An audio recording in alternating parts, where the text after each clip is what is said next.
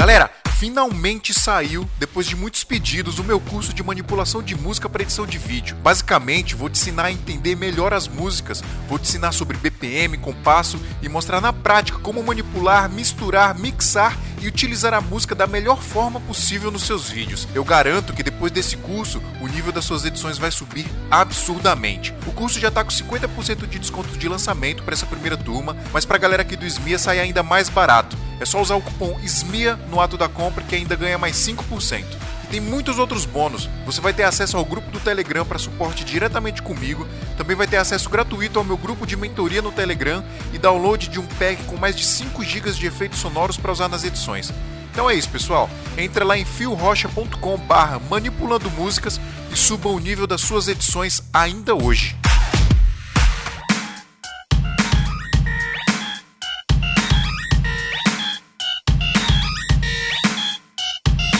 Salve, salve, seguidores da nossa querida Santinha! Bem-vindos a mais um episódio do Santo Mãe do Iso Alto. Aqui a gente fala de audiovisual. Eu sou o Fio Rocha e hoje nós vamos falar de After Effects, pós-produção, motion graphics, VFX, efeitos especiais, efeitos visuais, 2D, 3D. Tudo isso, tudo isso, tudo isso, tudo isso nesse podcast humildão aqui que trazemos para você toda semana. Eu estou com um time maravilhoso aqui para trocar ideia com vocês. Estou com o Felipe Vieira, mais conhecido como Beisou. Ei, eu sou o Felipe Vieira, mais conhecido como Beisou, do Vida de Motion, isso aí. É isso aí, dúvida de mojo. Estou com o professor mais didático da galáxia, Bruno Baltarejo. Olá, pessoal. Bom dia, boa tarde ou boa noite. Yes, e estou com o monstro das animações dos pós-produções. Mentira, eu não sei o que o Daniel Massuda faz ainda. Efeitos especiais, pô. O Daniel Massuda, o monstro dos efeitos especiais aqui, que fomos apresentado agora e eu não quis ouvir nada porque eu vou ouvir na gravação junto com vocês, ouvintes, tá vendo? Eu estou dividindo o conhecimento com vocês em tempo real. Olha que maravilhoso. E aí, Daniel? E aí, galera, tudo bem? Prazer estar aqui com vocês. Vamos nessa, né? Tudo certo, mano. Então, vamos lá, pessoal. Hoje o episódio a gente vai falar, a gente tá com os caras monstros aqui de efeitos especiais, 3D, motion graphics, After Effects, pós-produção, etc. Para falar justamente de tudo isso que eu acabei de falar para vocês. tá com os caras monstros e o Adriano. Não precisa nem apresentar ele. É, tipo Adriano, eu ia, tá falar, eu ia falar agora você, mas só porque você falou isso eu não vou mais falar, não. Adriano Fortin. É eu.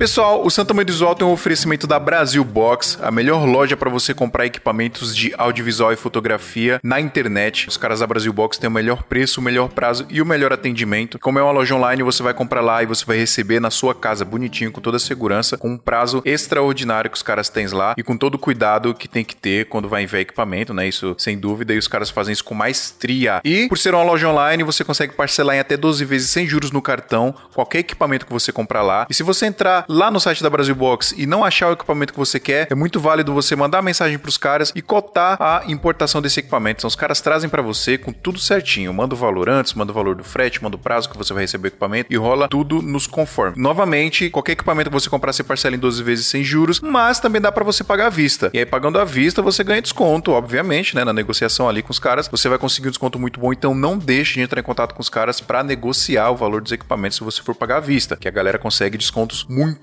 bons. Beleza, pessoal? Então, se vocês quiserem comprar equipamento com o melhor preço, o melhor prazo e o melhor atendimento, e agora que tá com promoção, que o primeiro equipamento que você comprar vai com frete grátis, tá melhor ainda, corre lá, entre em brasilboxconz.com.br.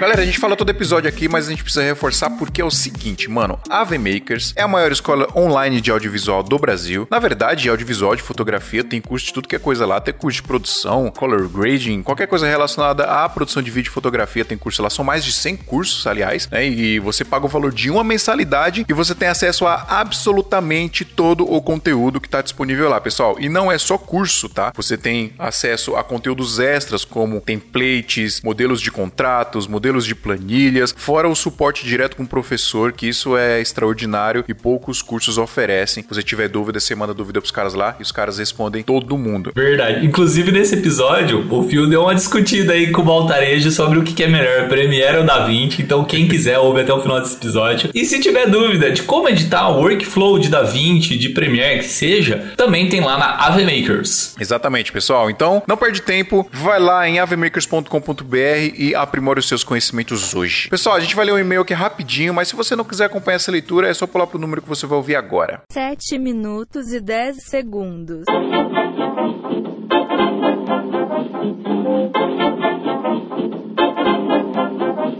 Adriano, lê aí o, o, o Guilherme Augusto Paviati. Deve ser italiano, hein? Previati. Previati. lê aí o e-mail dele aí, mano. Vou ler aqui, Por favor. O e-mail do Guilherme Augusto, de São Paulo. O que faz no audiovisual é um videomaker.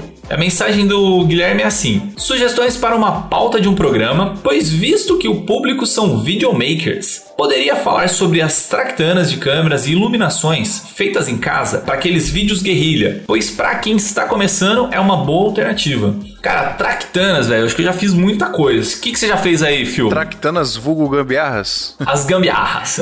Mano, ó, um- uma gambiarra que eu fiz aqui que a gente usa muito foram aqueles bastões. Sabe essas luzes, tipo, parece é, luz fluorescente, que agora você compra com LED, compra em LED, não é mais luz fluorescente, né? Pra colocar no teto, você fala, né? Isso. Aqueles tubos que era de luz que estoura e dá caco e aí você Exatamente. pisa e o, o furo vai ser, a cicatriz vai ser pra Isso, Dá câncer. porra lá. Minha mãe falava isso e eu ficava morrendo de medo. Todo mundo, né? É, só que agora você compra de LED, né? O que que acontece? O LED é legal porque você não precisa mais daquele. daquele. é, era um gerador que colocava na lâmpada, um. sei lá, era um É, tinha um starter, né? Que era É, o. uma parada que você Estourava e o geradorzinho lá. Isso. E não precisa mais, né? Um painelzinho de LED. E aí, uma- aliás, uma dica muito legal. é, aqui em São Paulo, lá na Santa Efigênia, tem um monte de loja que vende esses tubos, que parece luz fluorescente, mas é de LED. E essas luzes, elas já são bem difusas, né? Então, putz, é uma luz de excelente qualidade. E você consegue já lá mesmo pedir pros caras fazer uns fios grandão pra você ligar em qualquer lugar. Então, você tem uma luz barata pra você usar pra montar, montar cenário, pra fazer luz normal. Então, é uma tractana, uma gambiarra de baixo custo que a gente usa bastante aqui, mano. E eu acho muito válido a gente fazer um episódio só pra falar disso, hein, mano. Vamos sim, cara, que eu acho que, que vale a pena pra caramba, principalmente pra, pra dar uma lembrada, né? Porque tem bastante coisinha que a gente acaba usando, assim, que você fala, pô, esse aqui encaixa aqui, pá, eu acho que dá certo e Exatamente. Vai que vai. Exatamente. Eu tô lembrando de alguns outros aqui, mas eu vou guardar, pro episódio, mano. Vamos marcar de gravar um episódio desse aí. Show, então bora nessa. Bora, Adriano, vamos embora. Esse episódio a gente vai falar sobre After Effects, Motion e Pós-Produção com os mestres Beiço, Bruno Baltarejo e Daniel Massuda. Vamos lá, vamos trocar ideia. Bora! Partiu. Uou!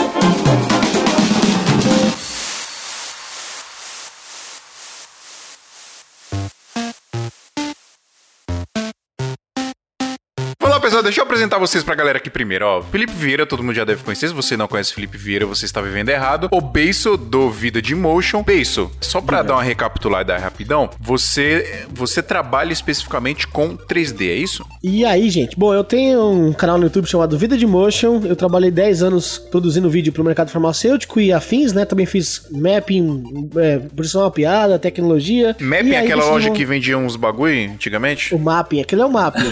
Peraí, meu microfone. É, é o mapping. Eu, inclusive, eu tenho um videogame que eu comprei no mapping lá, paguei duas parcelas. Até hoje falta pagar quatro parcelas no Mega Drive. Caramba, Fa- Caramba, tá map. Não, porque faliu, não precisa pagar mais pra quem faliu, né? Então. Bom negócio, hein? E, é, eu trabalho com 3D hoje em dia, motion design 3D, também fiz 2D bastante tempo, mas hoje eu tenho foco em ensinar 3D. É, na verdade, eu tenho foco em ensinar motion graphics no geral, desde roteiro, como você pode se portar, posicionar, como você deve aprender os softwares, né? Como que você deve aprender conceito. E é isso aí, eu tenho um canal no, no Vida de Motion e também eu comercializo alguns cursinhos pra quem quiser entrar nesse mundo de, de motion design.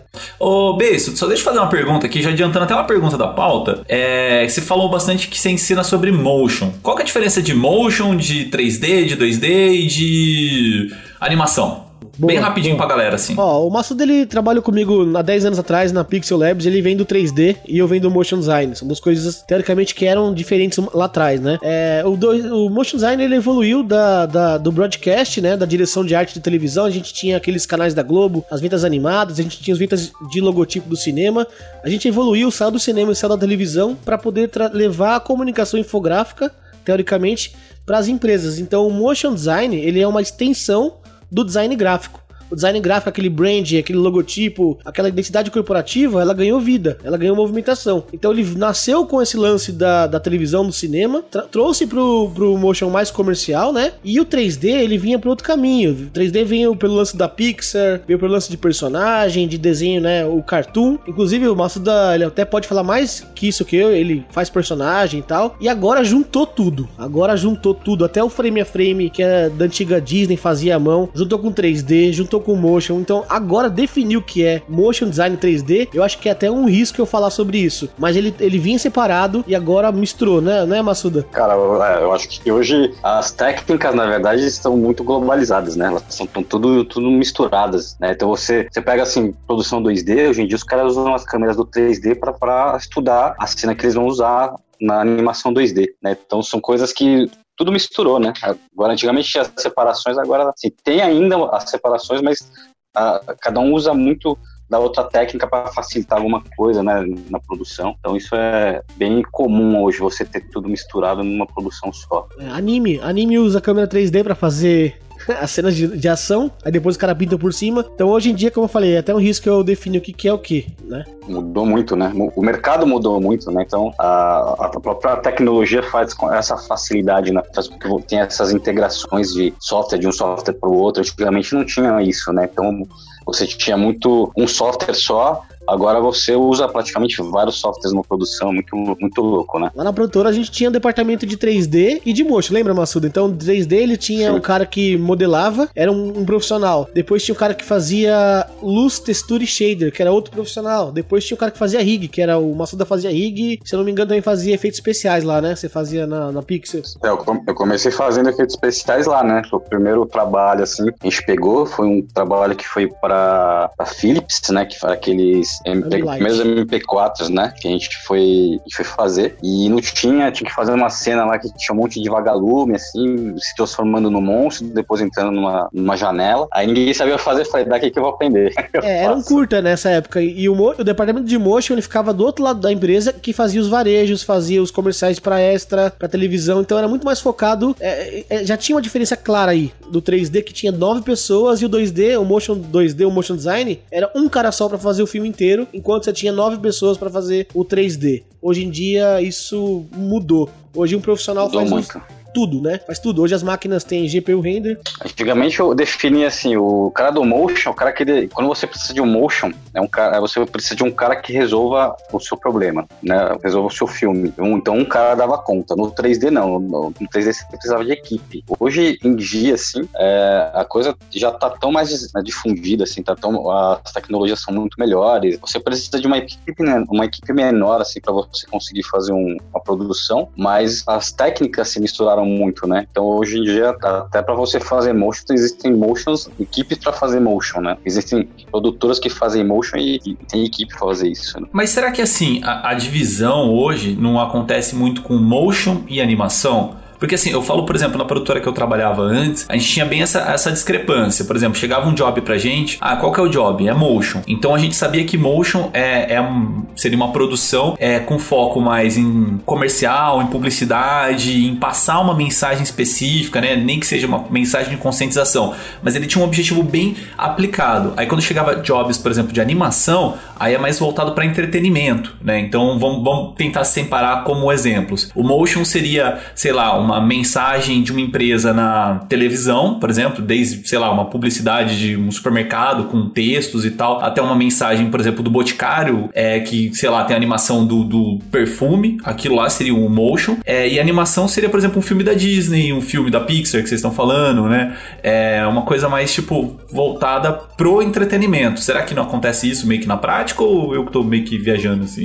Cara, eu, eu acho que você pode falar, assim, o motion, ele tá mais voltado pra área comercial comercial mesmo, né? Então, para você fazer vinheta, fazer uh, essas coisas para comercial. E a animação também entra nesse, nesse lado, mas ele também entra pro entretenimento. Dificilmente você vai ver um longa-metragem em motion. Certo. É, é eu, tô, eu tô perguntando até isso aí, porque, tipo, eu montei meio que a pauta, é, meio que separando dessa forma. Acho que até eu vi no, num post do Layer, é, Layer Lemonade, que ele fala disso aí, né? Que é a diferença do, do, do motion e animação. É, porque aí a, a ideia, assim, desse episódio, a gente cai um pouco mais nessa parte de publicidade publicidade mesmo, né? De, é, principalmente pra galera que ouve a gente, que vem muito de vídeo guerrilha, né? E é, o, assim, um objetivo que a gente tem aqui é tentar trazer soluções pra galera nessa época, né? De, de quarentena e tal, não sei o quê. E uma das soluções que a gente vê bastante é a galera que tá partindo pra lives, né? Pra transmissões e tal, que aí já parte pra uma parte mais prática, assim, de, como posso dizer, de, de força mesmo física, né? E a, e a parte mais de motion, que é a parte da galera que, que cai mais pro lado de edição, mais, tipo, em casa e tal, né? Não, eu ia falar sobre o lance, é, realmente você tem razão. Ah, até pelo histórico de, da Disney ter feito as primeiras animações, é, não só Disney, também tem outros estúdios. Tem até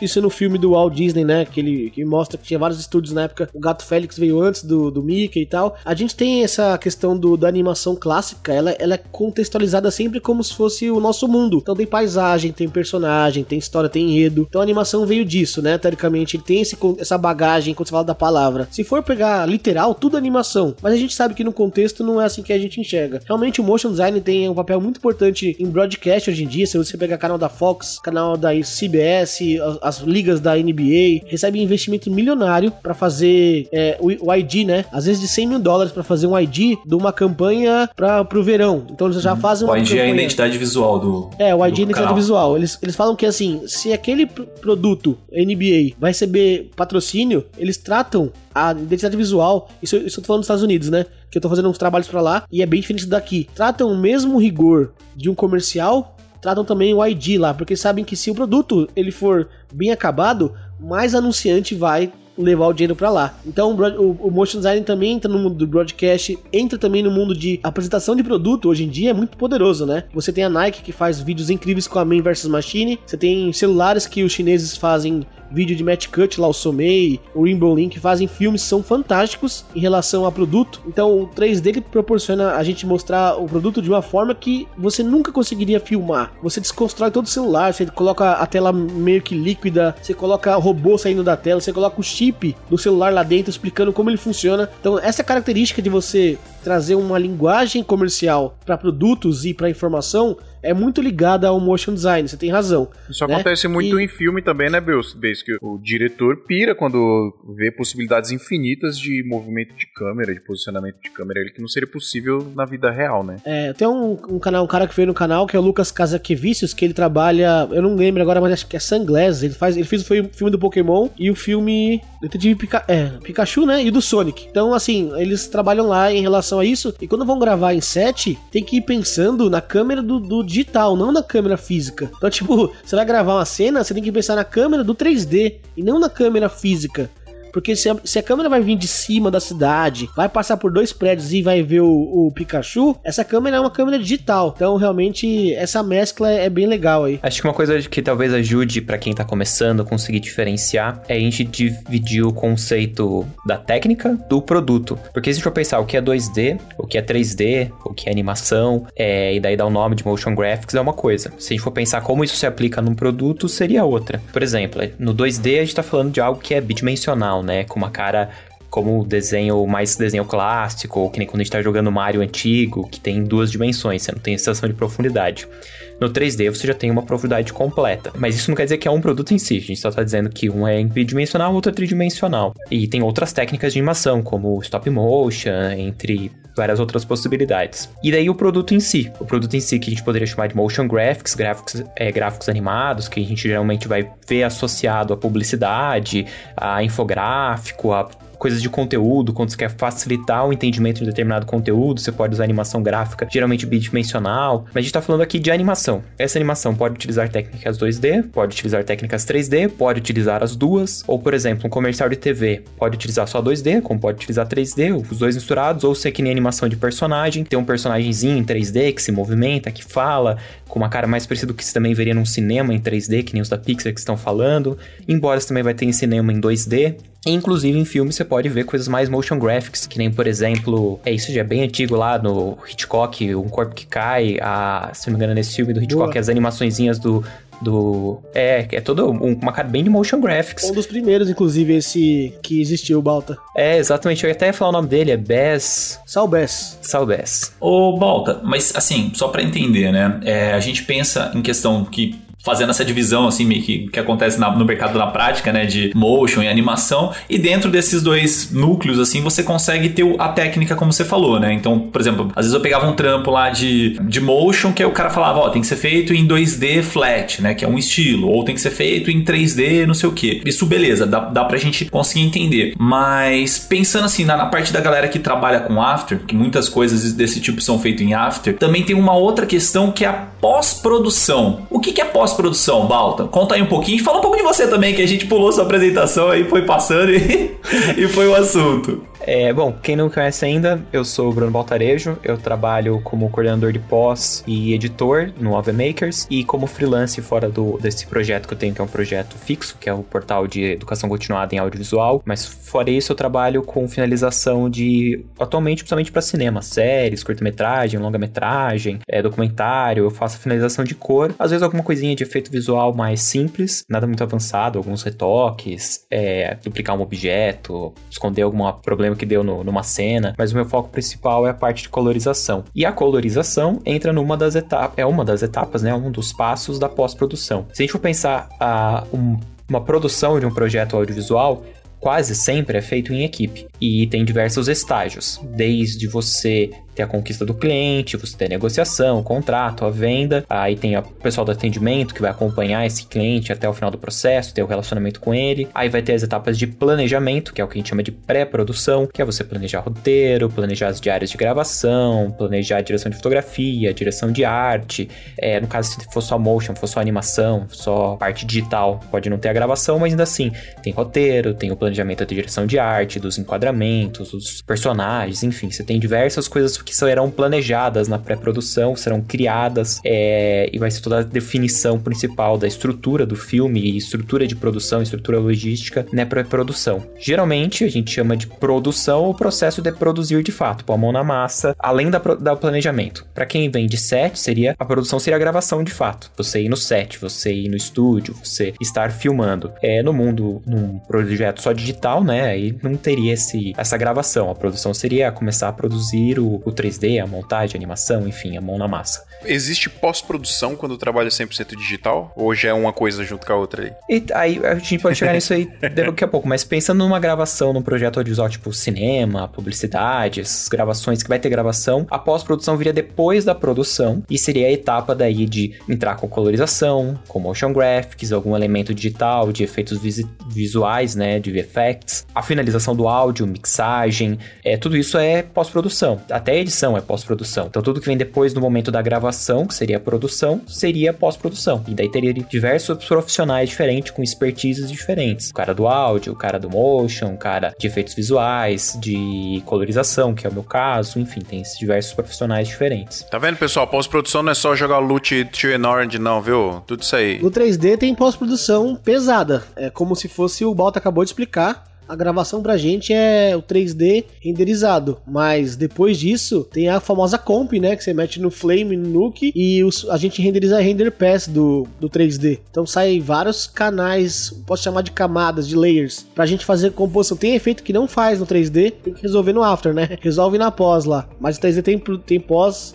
o Motion 2D Flat já, você já monta no After, já vai, já vai fazendo a pós. Mas o 3D ele precisa de pós e às vezes é bem pesado, às vezes é maior que, que filmagem. Quando é um filme, por exemplo, o 3D e a gravação acontecem simultâneos, né? Então, por exemplo, você pega uma gravação do Senhor dos Anéis. A gravação física está acontecendo como produção e a, os, a criação dos bonecos 3D e tal também estão acontecendo em processo de produção. Aí depois, quando junta os dois, aí cai no processo de pós-produção, que aí vai, vai acertar, né? Vai montar a comp, colocar o 3D para aparecer junto com o cenário e tal. É, desse eu não manjo muito. Massuda, você fez escola na Vancouver Film School, né, Massuda? Deve ter esse pipeline lá com eles, né? De efeito especial. Sim, é. A gente, eu me formei na Vancouver Film School, né? Mas eu fiz a parte de 3D Animation, né, Visual Effects. E tem essa, essa, esse lance da produção mesmo no 3D, justamente é isso. Você, o 3D a gente fala que nunca sai finalizado, né? Tudo que a gente faz em 3D sempre precisa de pós.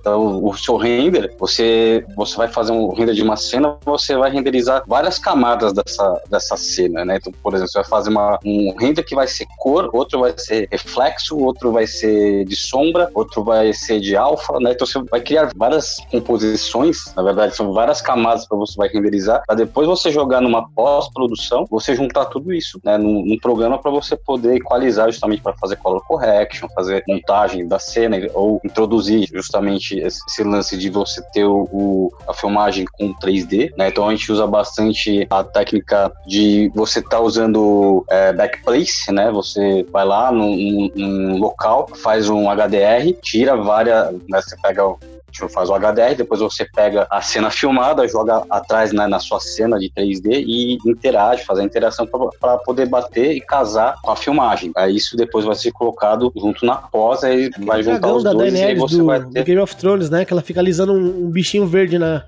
Aquilo é o 3D pra gente, né? É, verdade. Ô, Balda, mas assim, a gente tá falando de, de, processos e tal, né? Aí quando cai nessa parte de, de pós-produção, né? Porque eu, eu, queria meio que puxar essa, essa conversa assim pra After Effects, que ele consegue fazer tanto motion como pós-produção e tal. Falando de pós-produção, você, você faz, você é especialista né, em color grading e tal, e tem um curso, por exemplo, seu que é de ZBrush no, na VMakers, né? Acho que não é você que dá o curso, mas tá na VMakers lá. Uhum. Como que é esse processo assim, de colorimetria, né? De color grading e tal no, da pós? É, então, é, o ZBrush, ele é pra modelagem de personagens. Então ele cairia mais, acho que na, na especialidade do, do Felipe, do Massuda. Mas na colorização eu também recebo elementos criados em 3D e por artistas de pós-produção. Por exemplo, no longa-metragem que eu tô finalizando agora, é um longa de aventura infantil. E aí tem uma parte determinada do filme no qual eles entram dentro de uma caverna, através de uma passagem secreta, que inclusive é o nome do filme. E aí dentro dessa caverna tem umas coisas muito loucas acontecendo. Aí tem uma cena que o cara cai de um precipício precipício e ele tá lá caindo, ele é tudo criado digitalmente, esse precipício. Tanto quando ele tá andando é, pelo corredor do precipício, quando finalmente o menino cai, aí tem uma cena dele caindo meio tipo vertigo, então tem um fundo verde, ele caindo lá meio de mentirinha e depois é colocado nesse precipício. Toda essa composição 3D de onde esse menino vai ter ser inserido foi feito pelo artista de efeitos visuais, né? O compositor 3D que montou essa cena e me encaminhou. No software de colorização, eu vou tentar equilibrar aquele 3D para combinar ainda mais com a cena, é, encaixar, fazer o chroma key, encaixar melhor, embora ele também possa já resolver esse chroma key lá e me entregar com o chroma key, mas aí é legal que ele me mande já com é, as partes separadas da composição, para ter controle do personagem, separado do fundo, das sombras, enfim. Mas eu tenho esses diversos elementos que eu vou compor, colorir, é, adicionar talvez mais alguma coisinha, tipo, ali eu usei câmera shake para ficar uma coisa mais é, orgânica, parecer que tem um movimento meio de câmera na mão, meio desesperado, né? Porque o cara tá caindo no precipício, um adicionar um pouco de. Balta? Esse eu fiz no Fusion. Aham, uhum, eu usei o DaVinci Resolve e o Fusion. E usei bastante os efeitos do FX do DaVinci, que nem o câmera shake. Ele tem dentro do, da paleta dele de, criação, de redução de ruído, também tem para aplicação de de blur, de motion blur. Então também é interessante para você criar um motion blur artificial junto com o movimento. Queria fazer uma pergunta para você, Balta. Eu, eu só aí já entra um detalhe de 3D e VFX. É, isso que o Balta falou não é minha especialidade. Mesmo que eu mexa com 3D, o 3D que ele tá comentando é mais a área do Massuda que gera os efeitos especiais para cenas. Então é VFX. Eu geralmente não faço um filme desse. Agora eu tenho uma pergunta para você, Balta. Eu sempre quis me arriscar a fazer isso, VFX pro hobby, mas eu acho que é uma pergunta. O After Effects eu sempre apoio acompanho dele para fazer pós, ele é indicado para fazer essa, esse tipo de pós? Ou você acha que é outro software que eu devo ir atrás? Cara, é, assim, eu tava até tendo uma discussão isso ontem com num outro podcast que eu tava participando com um professor de faculdade. A discussão era sobre, tipo, que ferramenta usar, não usar, em que momento. Acho que depende muito da, da, do estágio de evolução do profissional e do tipo de produção que você tá do tamanho, do número de pessoas, workflow, o investimento que tem. Se fosse pensar num projeto que tem muita grana, provavelmente vai ir para softwares mais avançados, vai utilizar um Nuke, por exemplo, vai fazer a cor no Scratch, é, mas imagine o, o, nível de orçamento que não tem um projeto que vai também utilizar profissionais que entendam dessa ferramenta a fundo e tenham acesso a essas ferramentas. Então, em alguns projetos, vai fazer mais sentido você utilizar o After Effects, porque é um software mais conhecido, que consegue muitas vezes entregar o que o cara está querendo, embora talvez tenha alguma outra limitação comparado com outro software mais avançado, mas ainda assim ele consegue entregar projetos muito profissionais é, e resolver o problema. O importante é que ele resolva o problema problema é no nível que aquele projeto cabe, que cabe aquele projeto, no investimento, no, na expectativa dele, no que está sendo planejado. Então tem muita coisa que é resolvida sim com After Effects, embora existam sim outros softwares que possam entregar coisas É, melhores. você falou Nuke aí, eu já. Esse que eu queria aprender, mas eu sei que é bem complicado de entender o. Vem pro Nuke você também, Beiço. Eu não consigo estudar, cara, é muito difícil. Se o eles der curso de Nuke, eu faço aí na hora. Ô, Balta, na sua produtora, na produtora aí vocês usam qual software? Nuke? É, Então, é, eu, pra, na parte de colorização, quando eu recebo os filmes pra pós, pra fazer color, eu faço no DaVinci Resolve. E daí, coisas de VFX, eu geralmente resolvo ou no Fusion, diretamente junto com o Color. Isso que eu ia perguntar. O Fusion também é da Blackmagic, né? Isso, e na Ele tá versão atual, integrado, inclusive, né? ele tá. É, na versão atual tem uma versão integrada. Não tem todas as opções 100% do que tem na versão standalone, mas é bem próximo. Então, a maioria das coisas consegue resolver lá: traqueamento, chroma key, é, aplicação de partículas, tem uma, um ambiente 3D mais sofisticado do que o do After. É, então, dá, muitas coisas dá pra resolver diretamente dentro do Fusion. O sistema de, 3 de, de chroma key dele é bem legal. É complexo, mas é bem legal. É, então muita coisa eu resolvo ali. Mas tem coisas que eu re- prefiro resolver no After. Eu sou. Eu uso Adobe desde que eu tenho, sei lá, 16, 17 anos. Então, às vezes tem coisas que eu penso mais rápido no After do que no Fusion. É, e resolvo melhor lá. Geralmente coisa tipo videoclipe, eu vou fazer coisas de VFX de videoclipe. Eu fiz esse tempo atrás um, um clipe, a finalização de um clipe da Mulamba, é, que tem umas cenas onde tem várias telas no fundo, e nessas telas a gente aplicou digitalmente umas cenas de banco de, de, de, é de documentário, de jornalismo, coisa assim, tipo de. É uma cena, é um, um clipe mais político, né? Então são cenas tipo de. De briga, de passeata, de polícia batendo em pessoas. É, e essas cenas foram escolhidas depois e inseridas depois. Aí, para inserir, traquear, compor, fazer o, co o ajuste, né? Comparar com a cor do fundo, pelo menos um ajuste básico, eu preferi fazer no After. E aí finalizei o resto dentro do DaVinci Resolve.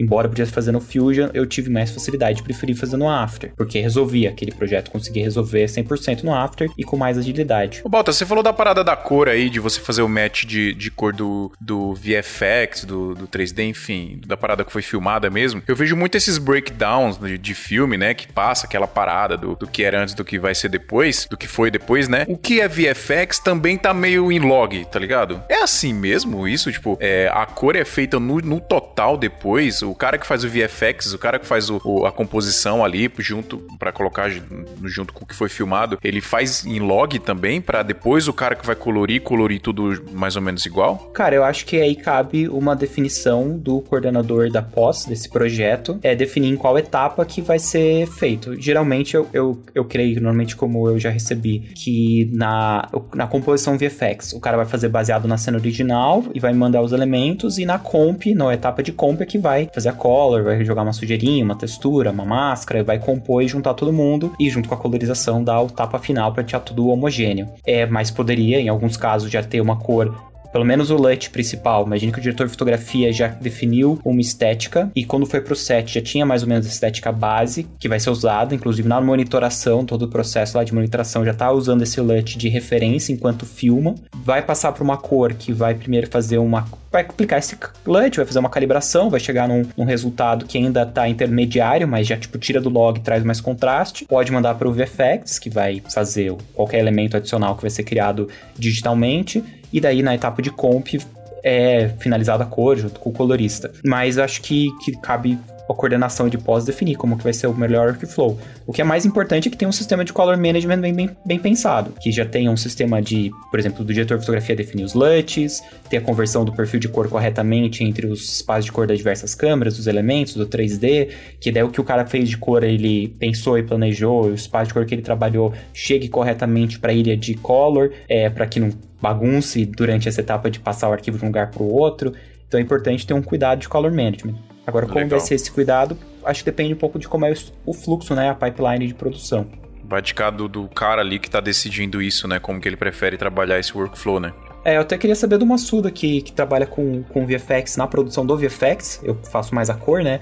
Como que ele costuma fazer, como que, que ele acha que é o pipeline mais comum, o ideal. Geralmente, assim, eu sou. Eu, eu trabalho com VFX com 3D, né? Então, assim, tem vários tipos. de- A gente pode. é, Até outro dia a gente estava discutindo eu e o Felipe sobre o que, que é VFX, Isso, né? isso. o Cobase, ó. O cara não sabe que isso é Felipe. Não existe Felipe aqui.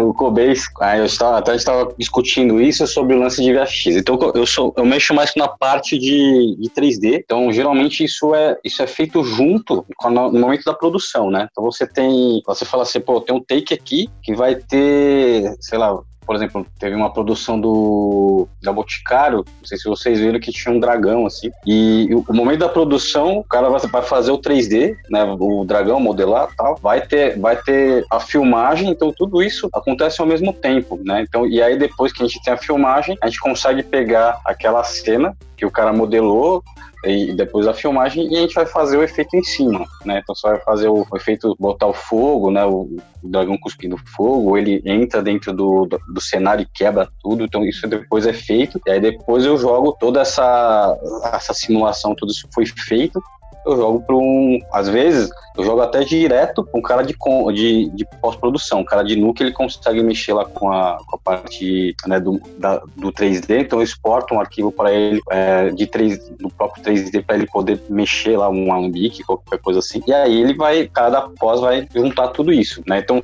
a minha parte ela, ela funciona mesmo na parte de produção, né? Quando você está produzindo as coisas. E aí tem, como o Baltarejo falou assim, você pode fazer, cara que, por exemplo, que ele faz no After, que vai botar os efeitos de partícula, tudo, que também é um efeito, né? A gente pode falar como efeitos é, de VFX, colocar algum outro elemento em cima de uma, não sei, de uma filmagem, alguma coisa que ele esteja fazendo em, no After, esse tipo de coisa, né? Mas o meu, o meu efeito é basicamente feito no 3D, então eu faço, o processo é feito antes de eu jogar pro cara de, de.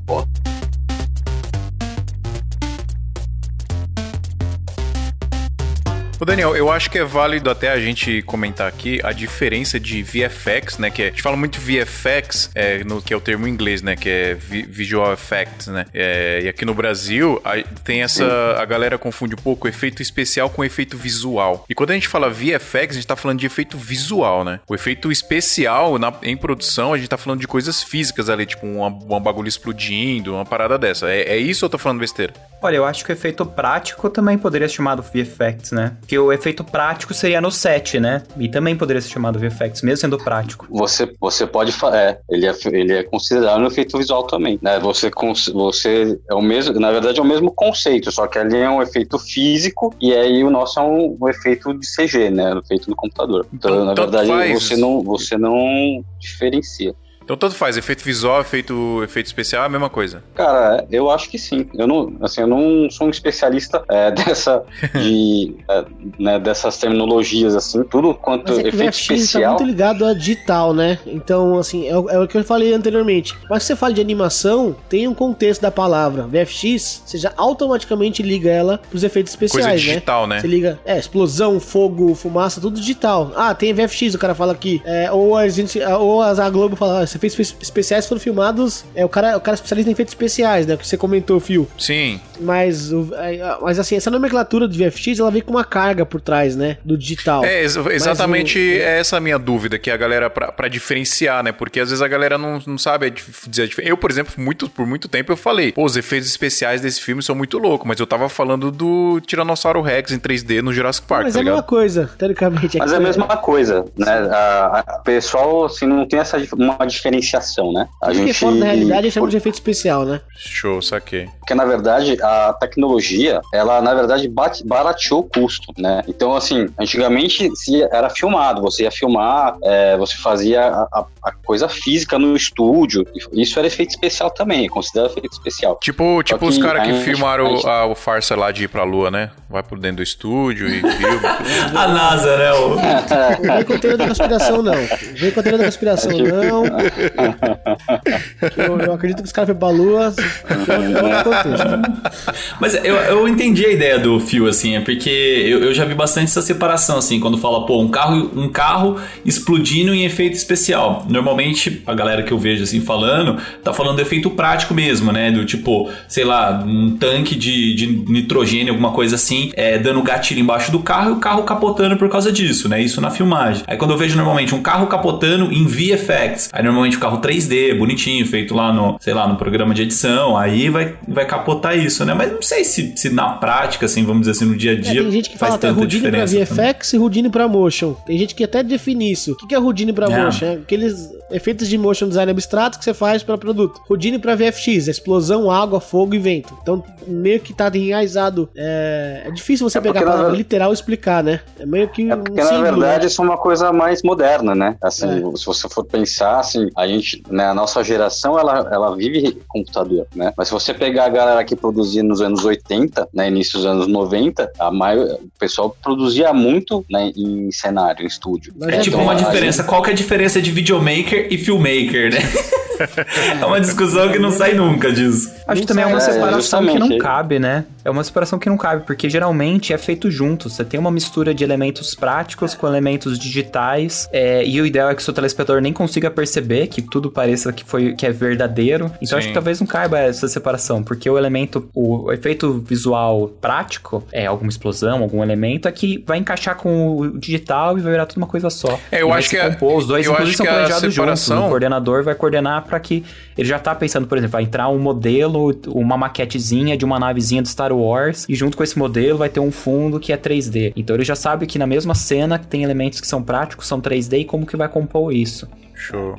O cara de comp também, né? Você lembra do Thiago Porto vir aqui no canal, Adriano? Ele, ele é o cara de comp VFX que não aparece. E tem o cara que é de comp VFX que aparece. São duas coisas diferentes lá. Ele trabalhou pra ILM, se eu não me engano, do Slot Magic ou não? Pra NPC, Movie Pic. Eu não lembro agora, mas é uma famosona. Ele faz comercial lá. Então ele falava assim: ó, primeira coisa que comercial aqui, você ganha bem mais que fazer filme pra Hollywood. Comercial da Apple, por exemplo, que ele, da época a menina dança no sofá e vai assim as coisas se afastando de um lado pro outro. Aquilo é um efeito especial que você vê. Mas muito do que ele faz ali na produção é recriar a set de cenário. Ele, troca, ele trocou a cara do, do Will Smith lá pra uma cara mais nova. Então é assim, são coisas que você Fazer os não quer clean-up da vida, né? Que você quer morrer fazendo clean-up. Ele troca a cara de jogador. Da, da- ele, inclusive tem um comercial de um jogador que foi. é, Um, entrou um figurante, o cara não pôde filmar. E aí ele conseguiu, não sei como, não, não me, pergunte como, trocar pra cara do jogador e ficou perfeita a parada. Perfeito. Deepfake, Então, esse é especial. ô B. Isso aí isso é deepfake. Você não manja essas tecnologias É, Deep Learning hoje em dia tá falando desse negócio aí.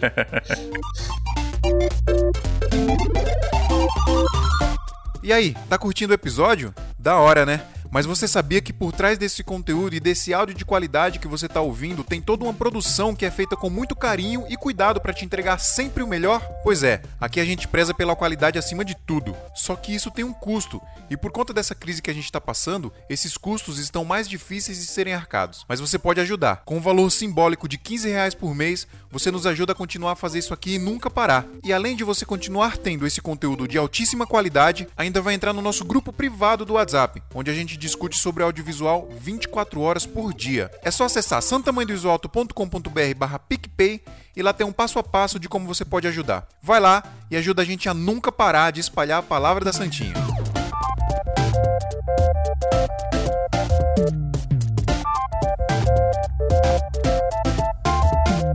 Cara, mas como é que o, o, o- Qual que é o melhor caminho pro cara seguir pra trabalhar com efeito especial? Vai, a gente, tá, a gente deu uma pincelada aqui em cursos e tal. O que, que vocês indicam? Falando da nossa, da nossa realidade no Brasil aqui. Sei que tem muita gente que trampa fazendo motion aí que aprende sozinho, vendo vídeo no YouTube e tal. Rola sempre aquela discussão. meu vídeo, do Bota Vem dos vídeos do Base, do Botorejo no YouTube. Sempre rola aquela discussão aqui entre eu e o Adriano. Você até consegue aprender bastante coisa, tipo, olhando o conteúdo largado, é por aí. Mas é, quando você tem tudo organizadinho com a metodologia, às vezes é mais fácil de você aprender também, né? O que, que vocês indicam mais pras pessoas, assim? Qual que é o melhor caminho pra seguir pra começar a trabalhar com isso? É, assim, cara, eu acho que a primeira coisa que você tem que fazer é, assim, você tem que estudar criar um portfólio, né? Então, chegar na produtora e trabalhar em produtora. Eu acho que você tem que ir lá e trabalhar em produtora, conhecer os caras, fazer. É ali que você realmente aprende. Por exemplo, eu tava eu falei, eu conheço, eu falo com o Luciano Neves, que é o dono da Clã, e ele fala assim, cara, não tem, não tem cara do mercado que faça flame. E você, e realmente você não, você não, você não acha curso de flame, né? E aí eu falo, mano, como que você aprende flame? Então você tem que ir nos lugares e estudar. é, E o que, que é o Flame? você É, tá. um- é outro software Thiago- aí também? o Thiago Porto, fica a dica aí, fica a dica pra vir aqui no podcast falar de Flame, hein? É, por favor. Ele é um outro software de pós, né? Ele é um outro software de pós e é assim, ele é um, tipo como se fosse concorrente do Nuuk e tal. Só que ele tem uma grande vantagem que ele tem o cache dele é real time, né? Então os caras falam muito a produtora usa o Flame porque é, às vezes o próprio cliente vai na produtora para ver como tá ficando o trabalho, como tá ficando né, o filme que ele contratou, e o cara não tem paciência de ficar esperando dar render, né? E o, justamente o Flame, ele é um software de pós, você consegue fazer rodar né, os efeitos lá real time. Ele já tem um cache muito, muito bom para isso. Então, ele, muita gente usa justamente com a, por causa dessa apesar de ele ser um software bem parrudo, assim, né, no, do nível do Nuke e tal. Então, é, então essas, é, tem essa vantagem que o pessoal fala para mim que em outras produtoras que eu fui também, na Digital 21, na época, também usava. Então, esses caras, eles não, assim, não, você não tem, não tem curso, né? Então, você tem que ir nos lugares e falar, puta, quero trabalhar com, né, com pós-produção, com Flame, por exemplo, e, e sentar com o cara que tá trabalhando lá com o Flame e ficar na cola do cara pra, pra aprender, né? E eu acho que é assim que os caras... Tem que lembrar que o Flame, Inferno, Smoke, é, até pouco tempo, a gente trabalhou na, trabalhei na, na, a gente trabalhou na, na Vila Olímpia ali, e numa produtora lá da outra, tinha esses, esses, essas máquinas, na verdade o software era ligado a um hardware, hoje não existe mais isso, mas era uma super hardware, um super hardware, tinha uma sala preta com um sofazão, uma, uma geladeirinha, o cliente ia lá pra provar o filme, era uma coisa muito cara, né? Esse Smoke, Inferno, Flame era ligado a um hardware que era tipo 200 mil reais, eu lembro que é algo assim. Barato. Na época que a gente é. trabalhava. Era muito caro é. essa parada aí. E o Flame é, assim, virou um software, né? É um so, é, antigamente só a máquina custava assim 100 mil dólares, né? Na época. Ridículo de é, caro, né? Era ridículo de caro, né? Os caras falavam, tem os caras que operavam a máquina falavam assim: o cara vem pra, não pra ver o meu trabalho, ele vem pra ver a máquina. Né? O cara que operava esse software ganhava muito mais grana que a gente que produzia, teoricamente. É, justamente. Mas então eu acho que assim, respondendo a tua pergunta, assim, eu acho que você tem que ir trabalhar com o mercado, entrar na, nas produtoras, rodar o mercado, conhecer.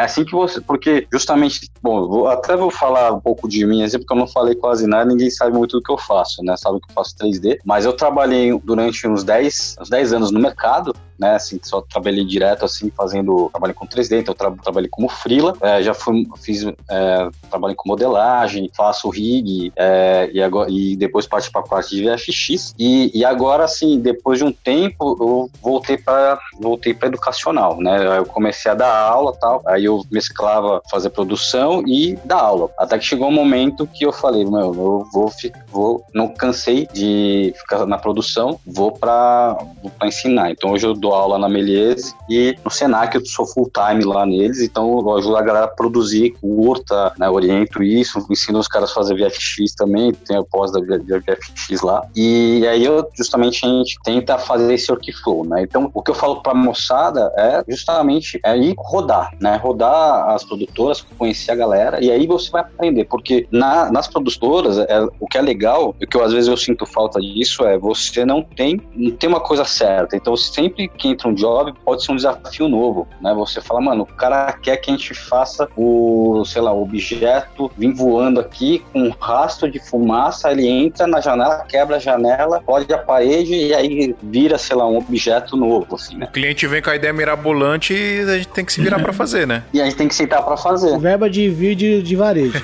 Mas pensando assim, tipo, no... É porque o nosso público, assim, ele é, ele é mais, como eu disse, né? É mais da galera guerrilha e tal, não sei o quê. É, e pensando numa solução assim nesse período de quarentena, existe alguma forma do cara estudar algum software como o After, como o Fusion e já começar a transformar isso em renda própria para ele? É, isso é uma coisa que eu ia comentar. O, o, o, a gente tá, falou muito de efeitos visuais, de 3D para cinema, coisas assim mais complexas, talvez publicidade mais complexa, mas a realidade do mercado tem muitos profissionais diferentes. E, e eu não acho que é uma competição. Ah, o cara que, sei lá, que vai fazer vídeo para Instagram tá concorrendo com o da cinema e tem que se equiparar e falar, não, mas aquele ganha mais, esse ganha menos, se usa um software mais complexo, esse menos, porque são, embora usem algumas ferramentas em comum, são profissionais diferentes, que atendem produtos diferentes, que estão em realidades diferentes. Que é, bom, né, então que existe que... esse leque, né, de, de, de oportunidades, né, Baltarejo? Isso é legal também. Exatamente. É, até tem, tem aquelas pessoas que, que geralmente são mais antigas no mercado, mas antigas estou dizendo até mais de 15 anos, mais de 20, mais de 30 no mercado. Numa época em qual os softwares eram caros, era mais focado em produtoras, porque todo investimento de produção era muito caro, então eram poucos profissionais concorrendo entre si, mas também a janela de mídia era pouca. Você trabalhava para grande mídia, para cinema e TV. Hoje em dia existem diversos tipos de mídia diferente, com diversas janelas janelas de produção diferentes. Então, um cara que mexe, por exemplo, com motion, hoje pode atender muitos tipos de produtos diferentes, em vários níveis de projetos diferentes, desde fazer, por exemplo, um comercial da Nike, que vai ter um orçamento muito grande, que vai misturar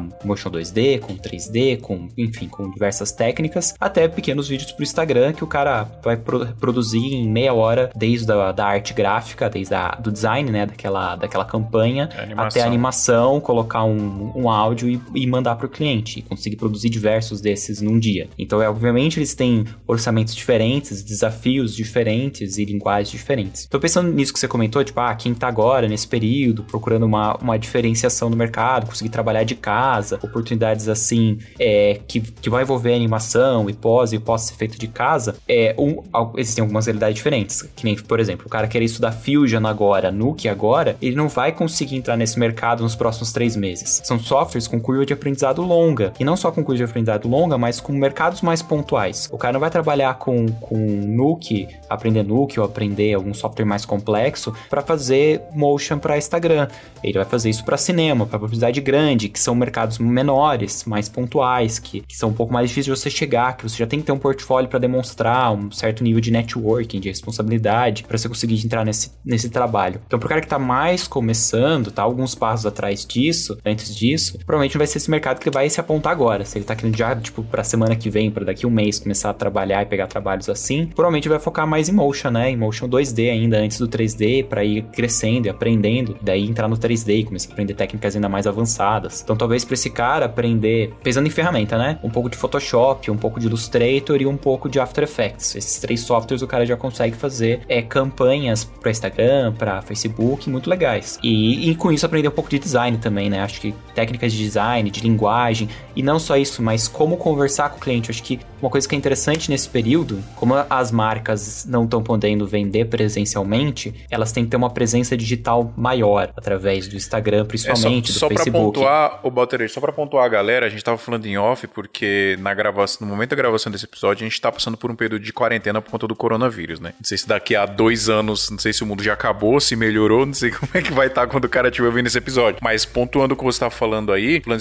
especificamente desse período que a gente tá passando, é, é um tipo de trabalho que vai crescer bastante a demanda, tá? Já cresceu, né? Tá rolando isso já, né, mano? É, é, é, é as, como as empresas não estão podendo vender presencialmente, a presença digital se torna mais importante. Então, talvez a gente sinta que algumas empresas vão for, for, é, trabalhar ainda mais a, as campanhas digitais, ainda mais o Instagram, o Facebook, essas campanhas com, com mídia através da internet. E aí, como a gente não tá podendo também sair para gravar, obviamente boa parte das campanhas vão ser baseadas em arte gráfica, né? Que é o que você consegue fazer home office usando Photoshop, Illustrator, After Effects, e é algo que tem uma curva de aprendizado mais rápida. O cara que já sabe editar no Premiere vai ter uma facilidade para aprender After Effects, mas se a gente fosse pensar em composição e efeitos visuais mais complexos, é algo para que o cara vai ter por exemplo, fazer às vezes uma graduação, uma pós, vai levar muito mais tempo de aprendizado. Embora existam bons cursos livres também, ainda assim é uma curva de aprendizado longa. Aprender 3D, efeitos visuais, não é uma coisa de um dia para o outro. Vai ser uma jornada de muitos, muitas etapas, muitas ferramentas, muitas técnicas para aprender. E não que eu estou minimizando motion graphics, dizendo que é algo que você faz assim e você vai aprender assim. Não. Você também vai ter anos aprendendo e melhorando, e aperfeiçoando e criando um gosto melhor e mais refinado. Mas de qualquer maneira, você consegue aprender mais rápido e é algo que já dá pra gente, para quem tá migrando da edição pro motion, é dar esse primeiro passo e conseguir já vender alguns produtos, principalmente pensando em produtos que tenham uma estética mais simples, que tenham o objetivo de comunicar. Esses que têm mais o objetivo de comunicar, ele consegue usando, às vezes, até banco de imagem gratuito, Flickr, Flat Icon, começar a pegar uns primeiros elementos de design para criar algumas telas, aí animar através do After Effects e já entregar um produto. Um produto que é vendável e que vai ter uma certa procura, porque ó, ainda mais hoje que as pessoas estão precisando mais dessa janela digital para vender.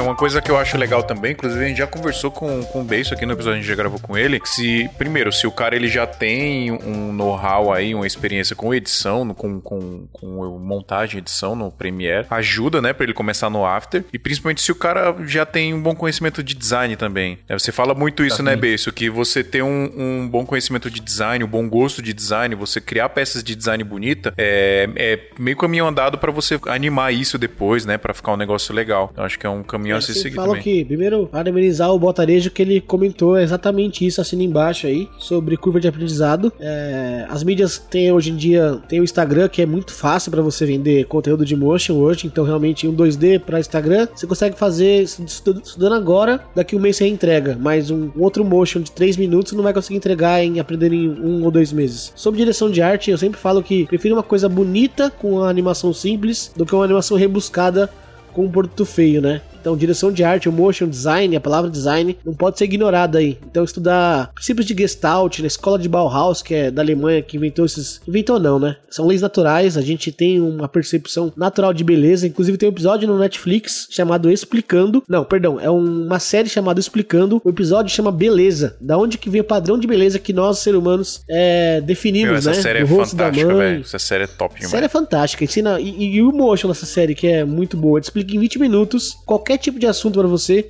e trava. Então, é até um bom exemplo também de motion design aí. Rapidinho, só fazendo uma observação de Netflix, tem uma série deles que chama Abstract, que é, assim, putz, a série é essencial pra todo mundo assistir. O cara que faz o tênis da Nike lá nessa série da Netflix. Nossa, maravilhoso, cara, Pra aprender, assim, noções de design, porque eu acho que é isso, né? Abstract, the art of the design. É, se você jogar Abstract, vai achar lá. É, só que assim, pra quem não tem Netflix, né, que, sei lá, a maioria da galera tem, mas pra quem não tem, a Netflix disponibilizou todas a, todos os episódios no YouTube de graça, Pra, assim, por causa do período de quarentena, tal, não sei o que, então assim, vários conteúdos Netflix voltados para educação estão disponibilizados no YouTube de graça, então corre lá também pra vocês assistirem, que é bem massa. Boa, boa. Quarentena tem, tem um curso que eu disponibilizei de graça no meu canal, são 11 aulas gratuitas de After Effects. Ele ensina software de timeline, né? Software de timeline é linha do tempo, é você pensar em software de linha do tempo. Então tá lá gratuito. Bota ele também tem inúmeros vídeos no canal do Makers dele lá que você pode ter um primeiro contato através daí, sem gastar nada. Sobre efeito especial, até quero voltar ali atrás. O Massuda falou sobre trabalhar em produtora, mas acredito que às vezes tem a gente que é de outros estados aqui, né? Que estão é, ouvindo e tal. No 3D, realmente a curva de aprendizado é muito grande.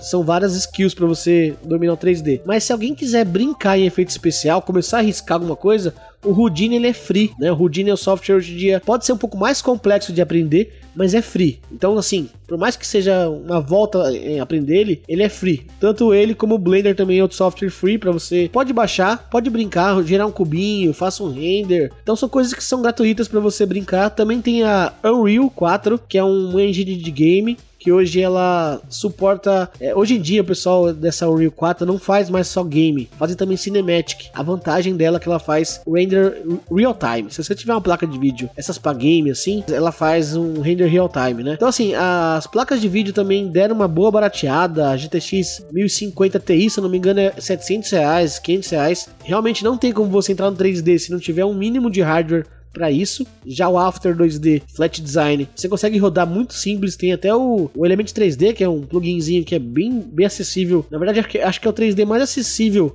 para o mercado, né? Ah, depois do Blender. Então tem ferramentas é, que você tem gratuitas para poder estudar e o YouTube, gente. O YouTube tem tudo. Então se você não pode comprar um curso agora que tá todo esquematizado para você, pega o software, baixa, treina na sua casa, bota lá Fire em, em Houdini, Fire é, no Blender. Se você quiser, o meu software que eu utilizo mesmo para motion design é o Cinema 4D, que é um software 3D que nasceu ou ele foi direcionado para o público de motion graphics. Então, se você também quer entrar no mercado de motion graphics, o After 2D, a gente comenta aqui de flat design, por mais que você seja novo e tal, você tem que saber que é um mercado que a maioria dos motion designers já, já atuam fazendo 2D design. Por quê? Porque ele é mais fácil de, ser, de aprender, né? E mais fácil de comercializar. Quando você puxa um pouco mais o seu estudo, você começa a achar coisas que são é, o 3D, que é, é iluminação, é, ou efeito especial. Teoricamente, as pessoas elas têm uma dificuldade de aprendizado desse tipo de software. Se você quer se aprofundar nisso, saiba que a vantagem depois do, do estudo vai ser um mercado que tem menos pessoas trabalhando, né? É, eu acho que é isso, minha dica aí sobre você tá agora em casa e quer baixar alguma coisa. A outra coisa que eu lembrei rapidinho, também tem o lance de você criar asset para as pessoas. Todo mundo às, às vezes pensa em pegar jobs de produtora, pegar jobs de cliente, mas existe um mercado chamado assets, que a gente cria coisas para outros artistas. Eu posso criar, por exemplo, um template de varejo, posso criar uma cadeira modelada, posso criar um selo de um time de esporte e aí alguém procura procura, ou posso criar vinhetas pro YouTube pronta para alguém que quiser comprar uma vinheta pro YouTube de 500 reais, você tá prontinho lá. Então você pode criar um marketplace, uma lojinha, né? Resumindo aí, uma lojinha sua, divulga e é fácil de vender. Lembre-se que o cliente só compra algo que ele já viu. Ele não compra alguma ideia imaginária, até compra, mas é muito mais difícil ele comprar uma coisa que não existe, uma ideia que não existe. Geralmente eu vendo aqui com, com, com, com portfólio. Olha, eu vi isso aqui que você fez no portfólio, quero fazer algo parecido, quero algo nessa linha, quero algo nessa linha. Então ele sempre vê alguma coisa, projeta outra ideia e compra. Quando você cria template, cria vinheta, cria coisas para o mercado sem nenhuma relação comercial com ninguém, você pode criar esse tipo de asset e virar até referência. E ninguém vai por esse caminho, hein? Você tá dizendo tipo bancos de imagem, tipo Adobe Stock, é, Video Hive, comercializar nesses bancos? Eu envato, envato Elements também, né? Também. Inclusive o Valtarejo acabou de comentar. Tem mais alguns desses aí, Valtarejo, que, que você pode comercializar além do envato? Cara, eu, eu, eu nunca vendi para nenhum, mas os que eu conheço são o Video Hive, o Videoblocks, a Adobe Stock, mas eu nunca tive essa experiência. Até quando você tava falando isso, eu pensei, eu associei com esses, que são os que geralmente o pessoal compra. E são pessoas que vendem, é tipo um marketplace, é como se estivesse comprando um produto do Mercado Livre. Tem diversos vendedores que usam a plataforma para vender. Mas eu não sei o quão Tem a fácil até de Gunroad também, que você pode criar e você jogar lá dentro. Não precisa nem de marketplace. O Gunroad, só que você tem que fazer o marketing por si só. Já o Video Hybrid dá todo o acesso ao banco de clientes deles, né? É. é, sim, ele expõe, né, pra, pro, pro, pro público. Tipo, fica lá na plataforma, o cara procurou uma palavra-chave associada com o que você está fornecendo, ele vai cair, né, no que você está vendendo. Que acaba sendo mais fácil, né? Do que a pessoa ter que, além de aprender motion e começar a criar, estudar, ainda fazer vendas, né? É legal Sim. ter a plataforma vendendo. Você tem o Turbo Squid também. Ah, o Turbo Squid, é verdade. Né? Tem, tem outro que chama Free 3D, tem o CG Trader. Sketchfab. É, são lugares que você pode vender também, né? Vocês falaram é, desses outros que é mais voltado para vídeo, assim, de esse, isso é mais voltado para é, modelos 3D, né? Então você não precisa é, necessariamente ser um grande modelador, né? Você, você pode ter, né, por exemplo, você, você quer fazer uma ação com um carro, né? Tem lá no, no TurboSquid, você pode baixar o carro lá modelado, pronto e usar, né? Tá lá, tá lá e você consegue fazer. Então são, são coisas que também você co consegue vender e, e tirar um dinheiro por aí.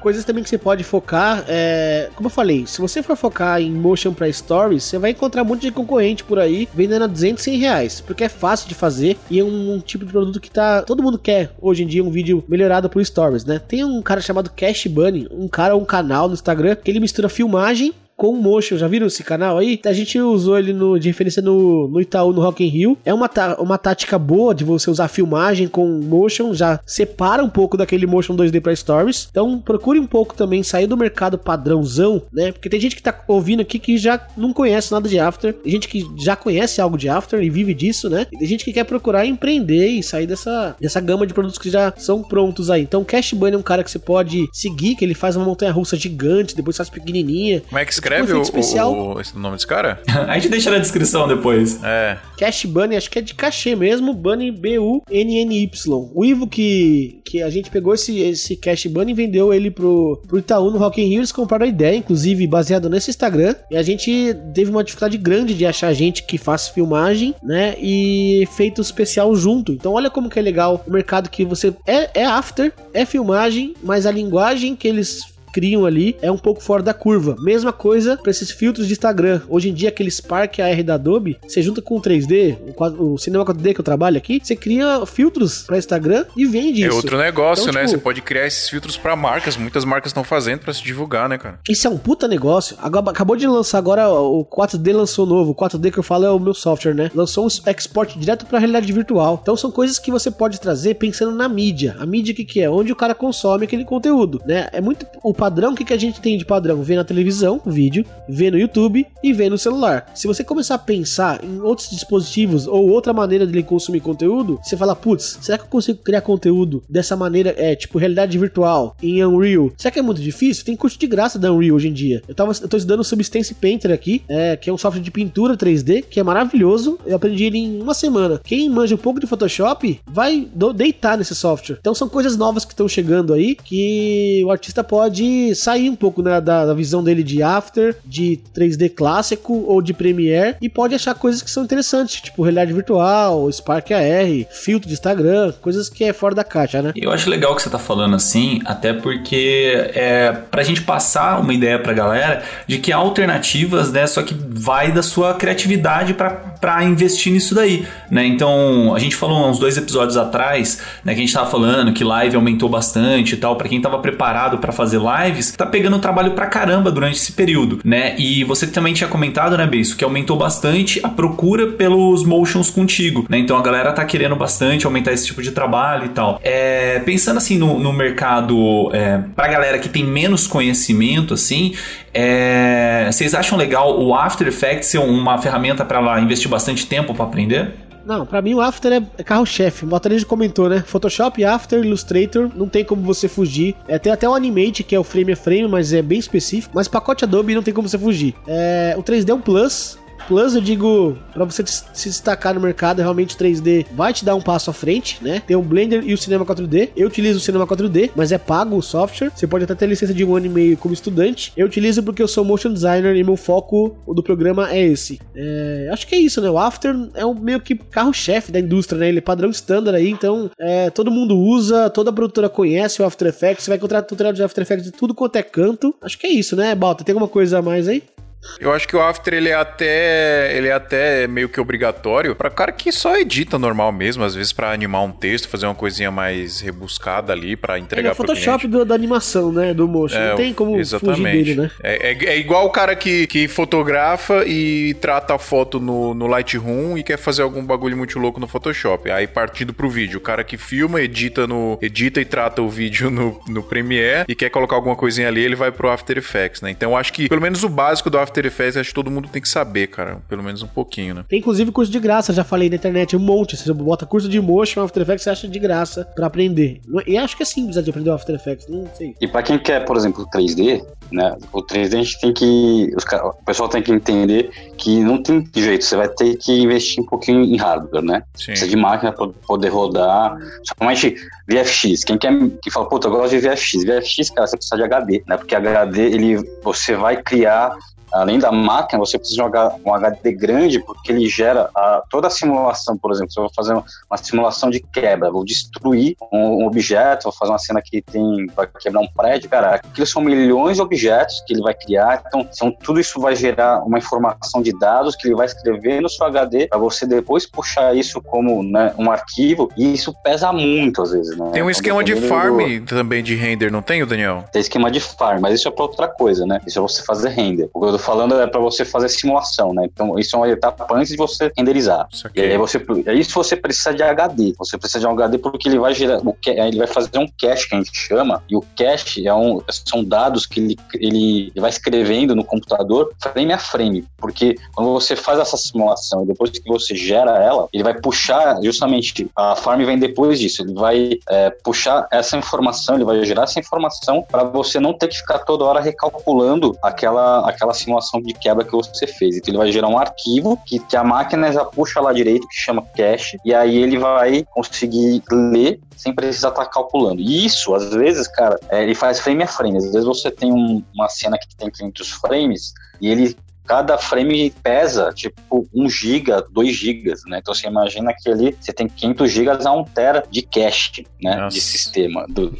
E, e quem quer trabalhar com 3D sempre vem procurando esses efeitos especiais. O cara nunca quer. E vamos dizer assim, né, Massuda? A gente até falava de dificuldades. Água é nível 10 de dificuldade, fogo nível 9, fumaça nível 8. Então, tipo, tem coisas que são mega difíceis de ser produzida e simulação que envolve física, gravidade, contato com geometria uma com a outra. Isso, meu amigo, pode, pode botar uns anos de profissão aí, porque até hoje o Massuda tá fazendo Houdini aí, né? Que ele tá fazendo após. E eu tô é. tentando é. estudar, é mega complicado. Mesmo dominando 3D, é um assunto bem chato, bem específico. Cara, mas o After Effects come tudo, velho. Seja memória RAM, seja o HD. eu tenho um SSD que eu deixo pra cache do, do After, acho que eu deixei, sei lá, 150 GB, 200 GB. E tipo assim, dá uns dois, três plays e um negocinho que você tá trabalhando já era, acabou. Tem um código, tem um código muito atrasado, muito antigo antigo. A Adobe não mexe. Ah, mas funciona. Eu gosto do meu After, não zoa dele não. não. Você viu o Calvary agora que tá saindo aí, o software concorrente do, do, do After? Tem um, um, software que tá chegando que ele é procedural e ele é super leve. É porque, como eu falei, concorrência não existe no mundo do, do After Effects, mas tá saindo agora um software chamado Calvary que ele, ele pensa procedural. A procedural que a gente fala, você não coloca muitos keyframes para animar, você coloca alguns dados e o software faz para você animação. E é muito mais leve que o After. Então, só de ter um cara assim, agora cutucando o After Effects, acho que Adobe vai se mexer pra poder mexer no código. Porque realmente ele come memória, velho. Olha, eu não tenho essa esperança não, hein? Eu vejo... Você acha que não, Balta? É só ver o DaVinci Resolve. O DaVinci Resolve já faz pouco... É, já faz algum tempo que ele vem crescendo, investindo muito na edição, pegando tipo, as melhores coisas dos principais softwares do Wave, do Final Cut, do Premiere. É, ele já tinha uma plataforma de color gigante, aí da edição dele tá muito boa e um- uma licença muito barata, você paga 300 dólares vitalício. E o que que mudou no Ou Premiere? uso free, últimas- né? Uso gratuito que também resolve pra caramba, cara. Além do gratuito, que, pô, o gratuito já é tão bom quanto o Premiere. Se for ver, tipo, as coisas que você tem a mais pagando pela versão Studio, são coisas que você teria que comprar separado pra ter no Premiere e no After. Tipo, redução de ruído, um plugin decente de lens flare, é, aplicação de grãos, que o pessoal usa também em plugin externo. É o que você vai pagar mais pra O ter o After é estúdio. uma, é uma, uma casa de plugins, né?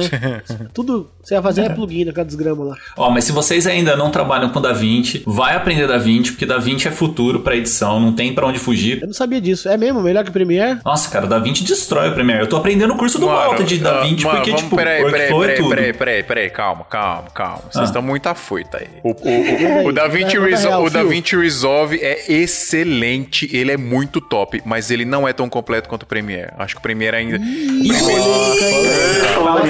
você não, não, o que é, que você mano. sente falta no, Cara, no que tem no Premiere? cara, Fala duas ferramentas. Ó, eu vou falar duas coisinhas que são coisas que podem ser besteira, mas que eu acho muito chato fazer no, no, no Resolve, que é fazer é, multicam, Multicam. e... Multicam e 16 tá Nossa, é bem melhor o multicam do Resolve. Mano, eu, eu quero que você me ensine, porque, porque, porque eu Tá já... curso. Porque, porque eu já... é, Pede pro cara, Adriano o login dele.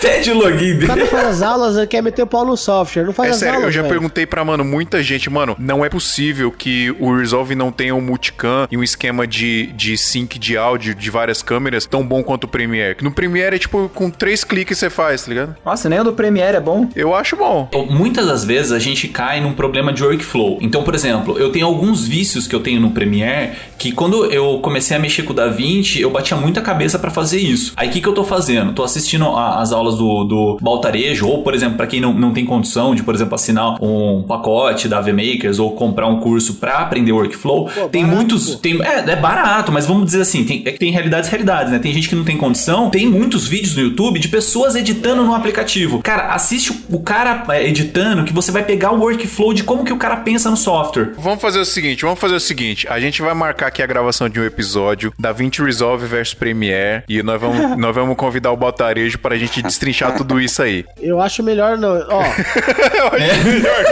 Vai, vamos perder amizades aqui. não, eu tenho uma, eu tenho um quadro chamado Motion Battle lá no meu canal do YouTube, onde pega dois caras, eu dou a, a pauta, eles fazem ao vivo ali, com o software aberto. É mais sanguinário isso. Não, beleza, eu quero fazer isso aí também, o, o, o Beiço. Mas eu quero gravar um aqui também com o Balta, mas não, não na, na intenção de tretar, na intenção de informar Quer mesmo. tá com o cara assim, velho. Não vem com um papo não. Que é uma briga. professor aí.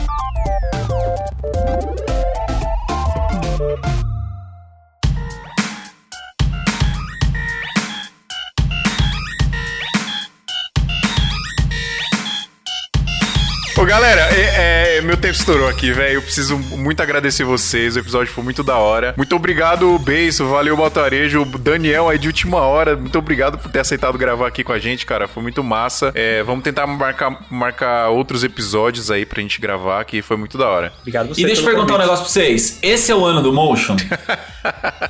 Nossa, todo, todo ano é O ano do Motion no Todo Brasil. ano, ano.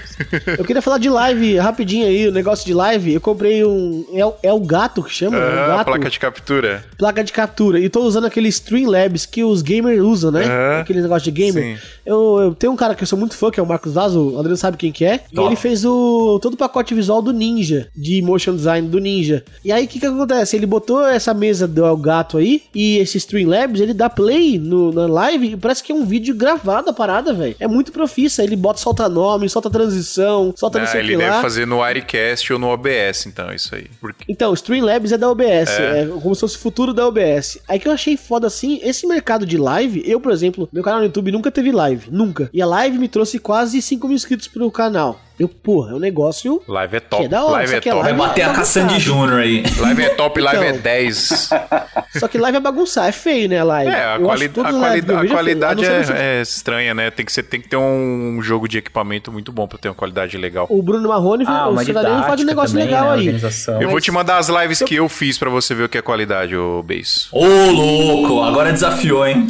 Agora desafiou o Bruno, o Bruno bota areia já. Desafiou isso. O cara tá treteiro, né? Só desafiar uma O tá procurando tretas. É pra ganhar views, é pra ganhar views. Você não lembra do- dos youtubers lá? o Mudbox é melhor que o ZBrush pra mim, você quer ver? Já era, então, galera. Brigadão aí mesmo pelo papo aí. E valeu. Valeu, muito obrigado, gente. É Valeu, pra- Esse é, o valeu. ano do, esse é o ano do motion. Esse é o ano do Mojo, galera. Já era. Só pra gente finalizar aqui, pessoal, ajuda a gente lá no PicPay. A gente tá precisando muito da ajuda de todos vocês. É, lembrando que não é só ajudar, na verdade. Você ajuda a gente, a gente ajuda vocês também. Vocês fazendo o- a assinatura lá de 15 reais pelo PicPay, você tem acesso ao grupo do WhatsApp do Santa Mãe do Uso Alto. E é praticamente 24 horas por dia da gente trocando ideia lá sobre audiovisual, tirando dúvida da galera, discutindo sobre qualquer coisa que envolva audiovisual. O grupo é muito legal, tem uma galera lá trocando ideia todo dia. Pra você saber mais como participar desse grupo, é só ir em santamandesualto.com.br barra PicPay. Tem lá o passo a passo pra você ajudar a gente. E muito importante, além de você ajudar, além de você entrar lá no grupo do WhatsApp, você vai ajudar esse projeto aqui a nunca parar, certo? É isso então, pessoal. Muito obrigado e até semana que vem. Uou! Valeu. Tic-tac, tic-flow. Valeu, mano. Este episódio é um oferecimento de Brasil Box. Este podcast foi editado por Pedro Calarissa.